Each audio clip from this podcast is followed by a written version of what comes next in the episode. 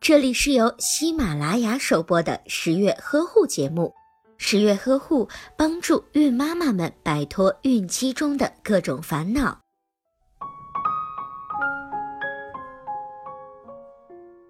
在怀孕后，准妈妈体内的激素就会增加，这会使得血管扩张，容易充血，并且由于准妈妈的血容量升高，使得鼻腔更容易出血。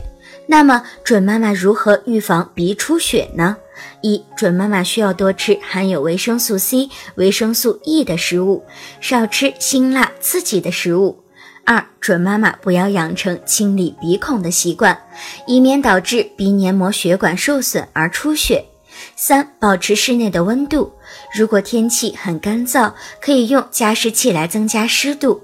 睡觉前可以在鼻腔内涂一些维生素 E 软膏，以避免黏膜干硬。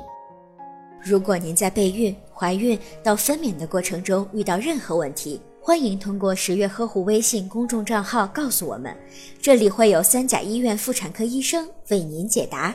十月呵护，期待与您下期见面。